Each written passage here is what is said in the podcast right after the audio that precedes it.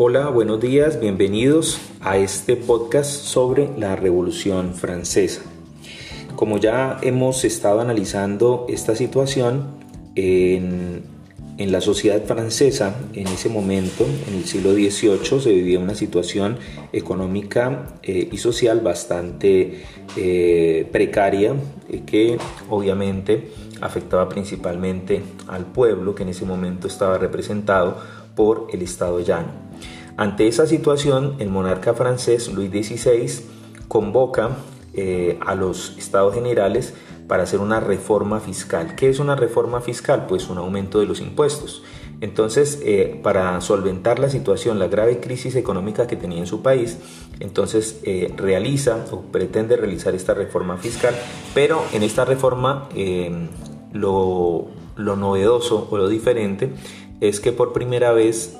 le exige a la nobleza pagar impuestos y obviamente aumentar los impuestos del pueblo. Ante esta situación, pues la nobleza se opone a esta situación. El rey entonces convoca a los estados generales, es decir, a esa gran eh, representación de la sociedad que estaba en la nobleza, en el clero y en el estado llano.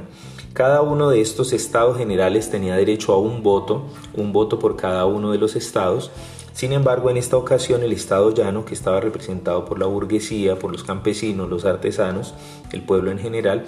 pide que el voto sea individual, teniendo en cuenta que el Estado llano eh, tenía la mayoría. Entonces, de esta manera podrían tener una mayor participación en esta decisión. Finalmente, el rey no acepta esta propuesta de los estados generales y los estados generales entonces se levantan se retiran y se declaran en Asamblea Nacional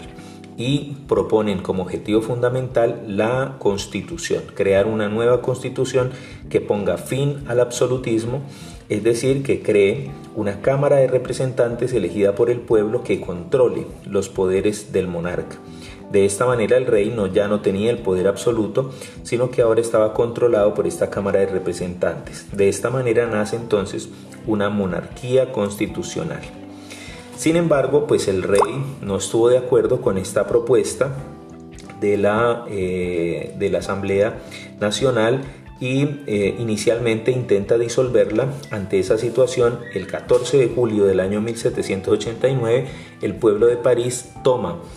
la prisión de la Bastilla, que era el símbolo del poder del régimen, del régimen antiguo representado por, por el rey y de esta manera pues obliga a que el rey finalmente tenga que firmar esa nueva constitución.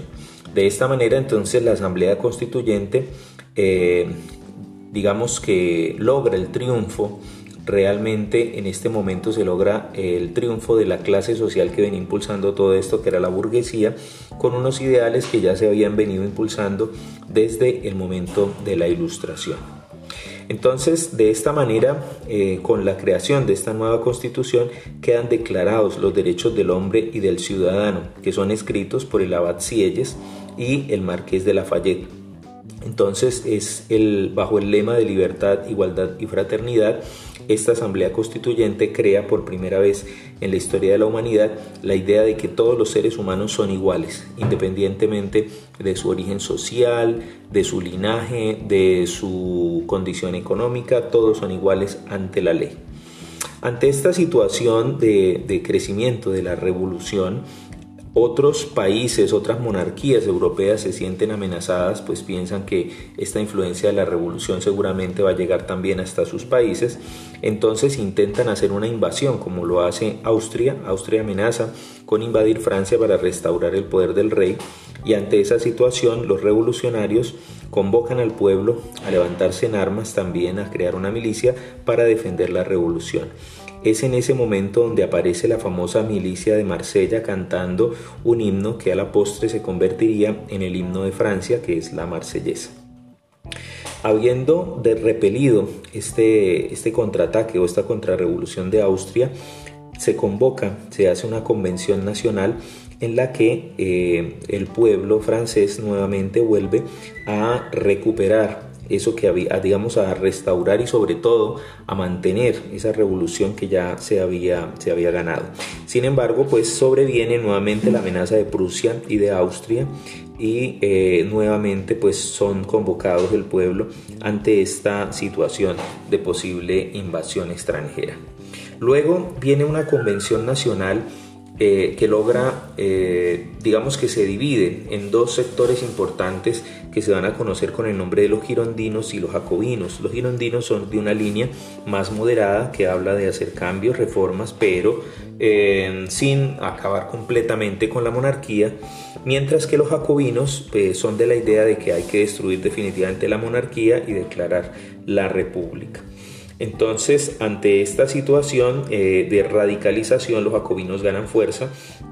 y cuando se descubre que el rey es el que ha estado apoyando esas invasiones de Prusia y de Austria, lo declaran eh, un traidor a la República y finalmente es ejecutado a través de la guillotina en plaza pública, tanto él como su esposa Josefina. Se impone entonces la República Jacobina y a través de esto se declara la República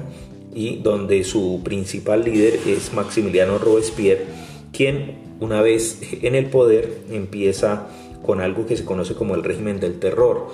una época en la que eh, prácticamente cualquier intento, cualquier eh, forma de simpatía con el antiguo régimen es visto como traición y de esta forma entonces es ejecutado por la República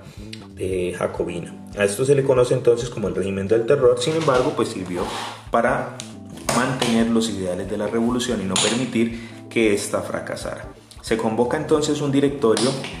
que le da algo más de tranquilidad al país durante cierto tiempo, pero finalmente eh, ese directorio va a desencadenar en un consulado que va a caer en manos de tres personas en cabeza de Napoleón Bonaparte, del que hablaremos luego, cuál fue su influencia y su importancia, el abad Sieyes, que había estado en la creación de los derechos del hombre y del ciudadano, y de Roger Ducon. De esta manera entonces el consulado concluye, digamos, este primer periodo revolucionario que a la postre va a convertir a Napoleón en el líder principal de esta revolución.